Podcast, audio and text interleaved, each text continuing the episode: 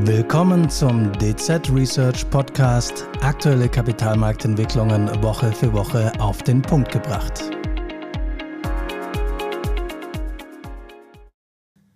Das Kürzel SLB, also Siegfried Ludwig Bertha, kann eine Reihe von Begriffen definieren. Unter anderem steht SLB für den Saarländischen Erleichterthletikbund. SLB ist allerdings auch das Länderkürzel der Salomonen nach ISO 3166. Am Finanzmarkt kennt man vielleicht den Begriff des Sale and Leaseback als Sonderform des Leasings. Heute soll es jedoch um eine ganz andere Definition des Begriffes SLB gehen, nämlich die Sustainability Linked Bonds. Und zu diesem Thema habe ich mir heute meine beiden Kollegen Thorsten Hähn und Thomas Weber als Experten zu ESG und Corporate Bond Themen eingeladen. Hallo ihr beiden. Hallo, danke für die Einladung. Hallo Christian, hallo. Thorsten, fangen wir mal mit dir an. Was ist denn überhaupt ein SLB, also ein Sustainability Linked Bond, und wie grenzt er sich zu anderen nachhaltigen Anleihen ab? Mhm. Ja, ich will äh, versuchen, das äh, zu erklären und nicht allzu weit auszuholen, aber ein bisschen muss ich ausholen. Also, wann ist eine Anleihe eine nachhaltige Anleihe? Was macht einen Green Bond grün? Das ist äh, immer die Ausgangsfrage in diesem Markt. Und am Anfang standen dabei die Bonds, bei denen der Verwendungszweck der Erlöse bestimmt, ob die Anleihe nachhaltig ist oder eben nicht. Werden mit den Bonderlösen zweckgebunden grüne Projekte finanziert, dann ist der Bond auch grün. Ein Autohersteller, der beispielsweise in die Fertigung von Elektromobilität investiert, hat also grüne Projekte, die er durch den Green Bond finanzieren kann. Was, was mache ich jedoch als Emittent, wenn ich nicht hinreichend grüne Projekte habe, aber dennoch nachhaltige Finanzierung betreiben möchte. SLBs, also Sustainability Linked Bonds, sind hier eine Lösung, da die Bonderlöse eben nicht zweckgebunden sind. Unternehmen können die Mittel ohne Nachweis konkreter NH-Projekte, also Nachhaltigkeitsprojekte, aufnehmen. Ja, und warum sollten diese Anleihen dann nachhaltig sein, kann man sich ja fragen, weil eine bei Emissionen schon dokumentierte Verknüpfung des Bonds, daher der Link, zu vordefinierten Nachhaltigkeitszielen des Emittenten existiert und diese Ziele innerhalb der Laufzeit des SLBs erreicht werden müssen. Ein Beispiel. Ein Bond wird 2022 mit Laufzeit bis 2028 begeben und der Emittent dokumentiert, dass er seine Treibhausgasemissionen bis 2025 reduzieren möchte und zwar um 25 Prozent gegenüber dem Basisjahr, in dem Fall meinetwegen 2020. Gehen wir mal etwas technischer für die Profis. Technisch ausgedrückt sind hier die sogenannten KPIs genannt, Key Performance Indicators. Das ist in dem Fall die Senkung des CO2-Ausstoßes. Und diese KPIs werden dann anhand der sogenannten SPTs, Sustainability Performance Targets, Nachhaltigkeitsleistungsziele konkretisiert. Also um 25 Prozent bis 2025. Was passiert, wenn die Ziele nicht erreicht werden? Dazu kommen wir gleich, aber ich fasse nochmal zusammen. SLBs sind flexibler als, sagen wir mal, Green Bonds und auch Emittenten ohne konkrete grüne Projekte können am Markt demonstrieren, dass sie Nachhaltigkeitsambitionen haben und so ihre Investorenbasis verbreitern. Ja, offensichtlich eine Welt mit sehr, sehr vielen Akronymen. Ähm, kommen wir aber mal zu den ja, Anlegern, denn wir haben jetzt hauptsächlich über die Motivation des Emittenten gesprochen. Thomas, warum kaufen oder warum sollten, warum wollen denn Anleger und Investoren SLBs kaufen? Naja, augenscheinlich ist es natürlich erstmal ein Argument, dass man was Nachhaltiges kaufen will, wenn man nachhaltig investieren möchte. Und das ist für immer mehr Anleger von großer Bedeutung. Es gibt mittlerweile eine Vielzahl von äh, dezidierten Fonds und Anlegern, die ausschließlich in nachhaltige Unternehmen investieren oder eben auch in nachhaltige Finanzprodukte. Und für die eignet sich natürlich neben den Green Bonds auch die SLBs. Ähm, auf der anderen Seite gibt es für den Investor äh, bei dieser Struktur der SLBs auch handfeste finanzielle Vorteile, dort rein zu investieren. Thorsten hat es eben schon erklärt, wie das grundsätzlich funktioniert. Und zwar ist es so, wenn das Unternehmen seine Nachhaltigkeitsziele, wie sie in dem Bond dokumentiert und festgeschrieben sind, nicht erreicht, dass in der Regel der Coupon dann für den Rest der Laufzeit höher ausfällt. Also um auf das Beispiel zurückzugehen, wenn dieser Emittent eben seine Emissionen nicht bis 2025, wie versprochen, um 25 Prozent reduzieren kann, steigt der Coupon für den Rest der Laufzeit an und der Investor enthält eine höhere Rendite. Von daher ist es eben nicht nur sagen wir eine schöne Sache, sondern man kann davon auch finanziell profitieren. Jetzt ist natürlich, ähm, liegt es eigentlich nahe, dass äh, diese Sustainability-Linked Bonds dann mit einer Prämie handeln sollten im Markt, weil man eben Zusatzertrag erzielen kann. Das ist aber, wenn man sich den Markt anguckt, in der Breite gar nicht der Fall. Ähm, und aus unserer Sicht liegt das daran, dass man zum einen bei den Step-Ups eben der Aufschlag auf den Coupon, den man bekommen kann, relativ gering ausfällt. Äh, und zum anderen ähm, ist es so, dass die Ziele meistens so gewählt sind, dass viele Investoren davon ausgehen, dass sie mit einer hohen Wahrscheinlichkeit erreicht werden. Deswegen wird dieser Option auf einen höheren Coupon ein relativ kleiner Wert beigemessen am Markt.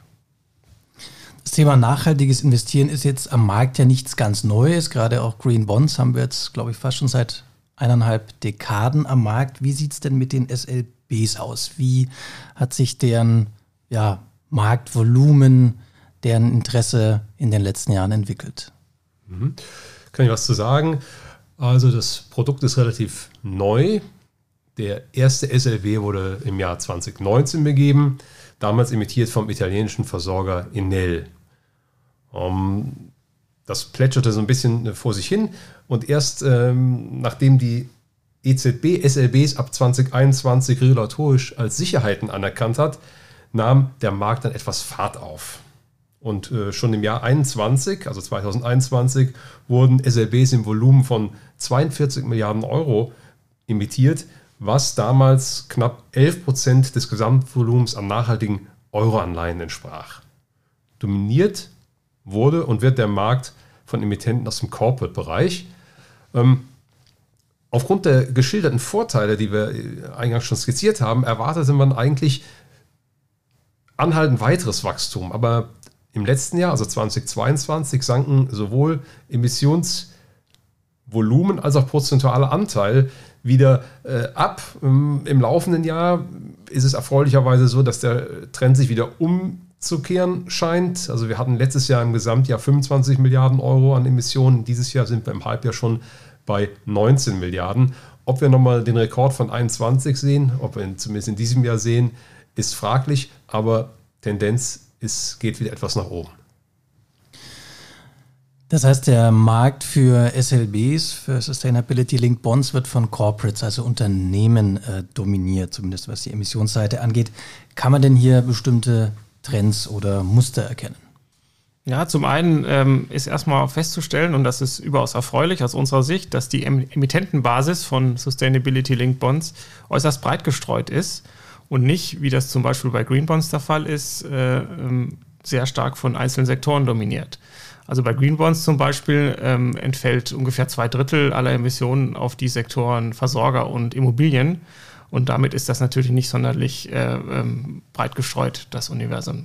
Das ist bei SLBs ganz anders. Wir hatten da auch viele Emissionen aus dem Transportsektor, aus der Industrie und auch erstaunlich viele Handelsunternehmen haben schon SLBs begeben darunter zum Beispiel der britische Lebensmittelhändler Tesco oder sein französisches Pendant Carrefour, äh, wobei sich diese Unternehmen dann weniger auf Treibhausgasemissionen konzentrieren, sondern häufig dann auch das Thema Kreislaufwirtschaft ansprechen und zum Beispiel äh, KPIs wählen, die sich auf die Reduktion von äh, Verpackungsmüll konzentrieren oder mehr Recycling oder weniger Lebensabfälle ähm, zum Ziel haben. Also insgesamt äh, sehen wir das sehr positiv, weil es eben die Möglichkeiten und Anlagemöglichkeiten der Investoren deutlich verbreitert. Äh, und äh, auch jetzt in der Entwicklung über die Jahre ist zu sehen, dass das eher zugenommen hat. Also dass das immer, immer diverser wird, was wir hier an Emittenten sehen in diesem Markt. Das ist ja dann eigentlich schon ein bisschen überraschend, wenn der Markt so breit ist, was die unterschiedlichen Unternehmensbranchen angeht, dann äh, hätte man ja eigentlich ein stärkeres Wachstum zuletzt äh, erwarten können. Thorsten, du hast es vorhin schon gesagt, wir haben 2021 ein Rekordjahr an Emissionen gesehen. Zuletzt hat es sich weniger dynamisch entwickelt. Woher kommt das? Hm. Genau. Ja, na, will ich mal gegenüber den SLBs äh, fair bleiben. Die Schwäche bezog sich halt nicht nur auf die SLBs, sondern ähm, generell ist der Markt für nachhaltige Anleihen im letzten Jahr ähm, nicht besonders stark expandiert. Also die Dynamik der Vorjahre, daran konnte man nicht anknüpfen. Ähm, es gab hier gewisse Sondereffekte. Die EU als ein, ein, großer Emittent in dem Markt hat sich etwas zurückgehalten, 22 relativ zu 21. Und wir hatten natürlich mit den geopolitischen Unsicherheiten und vor allen Dingen den äh, rapide steigenden Renditen insgesamt nicht so ein richtig konstruktives Umfeld für Anleiheemissionen. Aber das ist nur ein Teil der Erklärung. Das soll auch gesagt werden. Und tatsächlich gab es im Hinblick auf SLBs auch eine Diskussion um die Nachhaltigkeitsmerkmale solcher Wertpapiere. Und auch, ähm, auch der Begriff Greenwashing ist gefallen, also quasi das schlimmste Schimpfwort, was man so im Nachhaltigkeitskontext bringen kann. Und in so einem Umfeld agiert dann der ein oder andere Emittent etwas zurückhaltender. Ja, Greenwashing ist ja so eine klassische Kritik an nachhaltigen Anleihen. Ähm, was sind denn dann die Kritikpunkte bei den SLBs? Ja, ich äh, kann gerne einige Aspekte hm, hier erläutern. Die beziehen sich vielfach auf Einzelfälle oder auf, auf wenige Fälle, aber sie prägen dennoch die Debatte. Ja, ein Punkt, der immer gerne genannt wird, ist, ähm, dass das mit den Nachhaltigkeitszielen verbundene Ambitionsniveau nicht hoch genug sei oder die ausgewählten KPIs nicht relevant genug sind. Also ein bisschen eine zweigeteilte Antwort auf diesen ersten Punkt. Also gehen wir mal auf den ersten Punkt, auf das Ambitionsniveau ein. Nachhaltigkeitsziele, die vielleicht schon bei der Emission des Bonds in greif, greifbar erreicht sind, also quasi schon fast erfüllt sind, äh, das ist natürlich nicht das, was man unter ehrgeizigen äh, Nachhaltigkeitszielen versteht. Und das rückt tatsächlich schon ein bisschen an Greenwashing heran, wenn ich, wenn ich genau weiß, ich habe diese Ziele nächstes Jahr erreicht, die ich da in den Bonds ähm, dokumentiere oder mit den Bonds verlinke. Ein anderer Punkt, was die Relevanz anbelangt, wenn ich wenn ich CO2-Emissionen senken möchte, dann ist es vergleichsweise leicht, mich auf die Reduktion der, ähm, der unmittelbar beeinflussbaren Scope 1 und Scope 2 Emissionen zu beziehen. Diese machen aber oftmals nur einen sehr kleinen Teil aller Emissionen aus. Und wirklich ambitioniert wird es oft erst, wenn, wenn auch die schwieriger steuerbaren Scope 3 Emissionen in den Zielrahmen aufgenommen werden. Das ist ein Kritikpunkt. Der zweite ist halt, der Thomas hat es erläutert, es gibt eine finanzielle Kompensation, wenn die Ziele nicht erfüllt sind. So ist eigentlich die Regelstruktur. Jetzt gibt es eine Debatte, ob diese finanzielle Kompensation hoch genug ist. Soll heißen, hm, die oftmals gängigen Step-Up-Coupons von 25 Basispunkten, die waren vielleicht im Umfeld niedrigste Renditen attraktiv.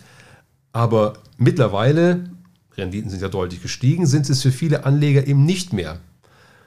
Ähm, und neben der Höhe des Coupons ähm, sollten halt die Coupons, gibt es halt auch einen Blick auf die Frequenz, und diese Coupons sollten halt nicht nur einmal gezahlt werden, sondern nach Möglichkeit öfter.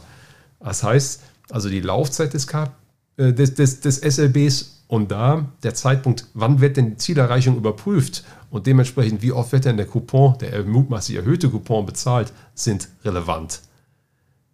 Dritter Kritikpunkt, wie bei vielen nachhaltigen Innovationen, wird auch bei den SLBs noch ein höheres Maß an Standardisierung und Regulierung zur besseren Vergleichbarkeit verlangt. Das haben aber SLBs nicht exklusiv. Etwas philosophisch vielleicht noch zum Abschluss sei mir gestattet. Ähm, die Kritik vielleicht an der grundlegenden Konstruktion eines SLBs. Der Investor bekommt ja mehr Geld, wenn die Ziele eben nicht erreicht werden. Und kann man sich schon die Frage stellen, entsteht hieraus ein Zielkonflikt für den eigentlich zu erfüllenden guten Zweck? Denn eigentlich soll der nachhaltige Anleger ja darauf hoffen, dass die Ziele erreicht werden und nicht darauf setzen, dass sie eben nicht erreicht werden. Also das ist so ein, so ein bisschen übergeordnete Debatte, aber die ersten Punkte sind halt die handfestere Kritik. Ja, ich muss zugeben, das lässt mich so ein bisschen ratlos dastehen. Also die Innovation ist zwar da mit den SLBs, aber es gibt schon eine Reihe von Kritikpunkten. Wie schwer wiegen denn diese, beziehungsweise was könnte man dann vielleicht anders machen, Thomas? Ja, ähm, ich finde, SLBs grundsätzlich pauschal als Greenwashing zu bezeichnen, ähm, das ist, also zu, zu, pauschal und wird der Sache eigentlich auch nicht gerecht. Und man sollte, denke ich, auch berücksichtigen, dass das noch ein sehr junger Markt ist. Thorsten hat es vorhin erläutert, so ab 2021 hat das erst richtig Fahrt aufgenommen. Und da ist es, glaube ich, auch ganz natürlich, dass von Anfang an nicht alles perfekt und richtig läuft. Ähm, von daher darf man dem Markt auch ein bisschen Zeit geben, sich zu entwickeln äh, und dann auch Fehler, die mit Sicherheit gemacht wurden, mit der Zeit äh, auszubügeln. Ähm, aber grundsätzlich ist es schon richtig, ähm, dass es eben diese Fälle gibt, wo man als Beobachter ähm, schon zu dem Schluss kommt oder den Eindruck gewinnt, dass da die Außenwirkung einer Emission irgendwie einen größeren Wert hatte als ähm, der eigentliche Effekt auf die Umwelt oder äh, das Klima. Ähm, und von daher ähm, ist es schon wichtig, dass man bei der Relevanz der KPIs darauf achtet, dass man hier die wichtigsten auswählt, wie Thorsten gesagt hat, lieber mal Scope 3 Emissionen als Scope 1 und 2, also die direkten, leicht beeinflussbaren. Ähm, da gibt es auch ein Beispiel hier aus dem Lebensmittelbereich. Tesco hatte ein äh, SLB begeben und hat nach eigenen Angaben äh, mehr als 90 Prozent seiner Emissionen äh, in der Lieferkette, also Scope 3. Und der SLB referenziert aber auf Scope 1 und 2. Und von daher finde ich das durchaus gerechtfertigt, hier Kritik zu üben in, in solchem Fall. Ähm, aber wir sehen auch, es wird besser. Ähm, wir haben gesehen, 2023 ist der Anteil der Scope 3 Ziele und KPIs in den Emissionen deutlich größer geworden. Ähm, also die Investoren nehmen sich das durchaus zu Herzen, was da an Kritik gekommen ist. Äh, und wir sehen auch, dass die Ziele tendenziell ambitionierter werden. Das kann man gerade an den Fällen sehen, wo ein Emittent zum zweiten Mal an den Markt kommt. Hat man nämlich den Vergleich zur Voremission und da sieht man auch, dass das Ambitionsniveau grundsätzlich besser geworden ist. Und beim Thema, und komme ich zum Schluss, Standardisierung äh, tut sich auch was. Es gibt Zertifizierung im Markt und äh, es gibt Second-Party-Opinions und auch hier äh, kann man hoffen, dass da die äh, Vereinheitlichung äh, doch voranschreiten wird. Das heißt abschließend, der Markt für SLBs ist nicht am Ende und hat weiterhin eine Perspektive. Ja, wir, wir, denken, wir denken schon. Ich kann mich da nur noch mal anschließen an das, was Thomas gerade gesagt hat. Es ist ein junger Markt, man muss ihm ähm, vielleicht einen, einen oder anderen äh, Versuch, Trial and Error zugestehen. Äh, die kritische Debatte, die wir hier nur ausführlich äh, beleuchtet haben, äh, die sollte dazu beitragen, dass der Markt reifen kann.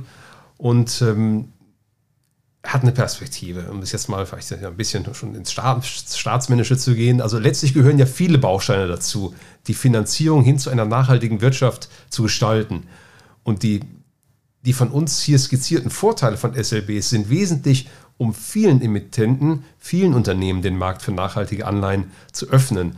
Daher haben solche Bonds ihre Berechtigung und der Markt hat unserer Meinung nach auch eine Perspektive. Die würde ich auch zustimmen. Und gerade für so Industrien, ähm, die keine große Auswahl an nachhaltigen Projekten, Investitionsprojekten haben, ist es wichtig, dass man eben auch die Transformation hin zu äh, einer äh, klimaneutralen äh, Wirtschaft äh, fördert. Und dafür sind diese Instrumente sehr gut geeignet. Ja, da sage ich vielen Dank, Thorsten, Thomas, für diese Einblicke in den Markt für die SLBs und die Erweiterung unseres Wortschatzes um ein weiteres Akronym. Ihnen hat dieser Podcast vom 21. Juli 2023 gefallen? Dann freuen wir uns über ein Abo und Ihre Weiterempfehlung. Unsere rechtlichen Hinweise finden Sie wie immer in den Show Notes.